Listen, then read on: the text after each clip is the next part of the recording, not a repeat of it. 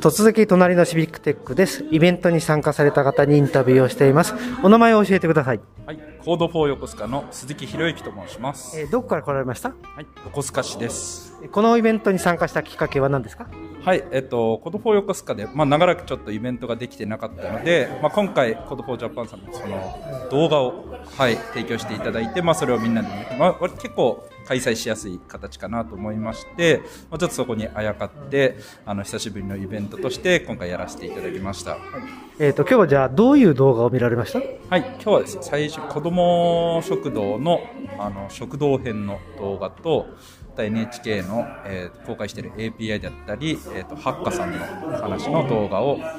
あと、そうですね、最後にデジタル庁のデザインシステムのお話を、おの動画を見ました。えっ、と、じゃあ今日はどんなところに、まあ、動画では印象に残りました？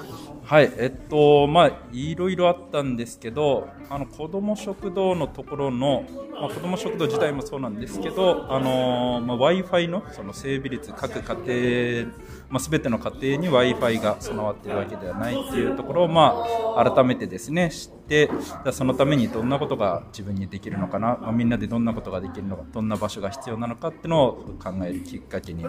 なりました。まああとは、そうですね、デザイン庁のあのデザインシステムも、ま、ちゃんと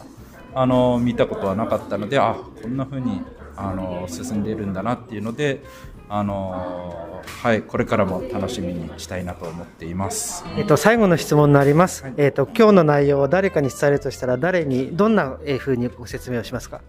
そうですね、やっぱり横須賀でまあ一緒に活動している仲間はもちろんなんですけど、あのまあやっぱり自分の身近なあの友人にもですね興味を持ってもらえるように、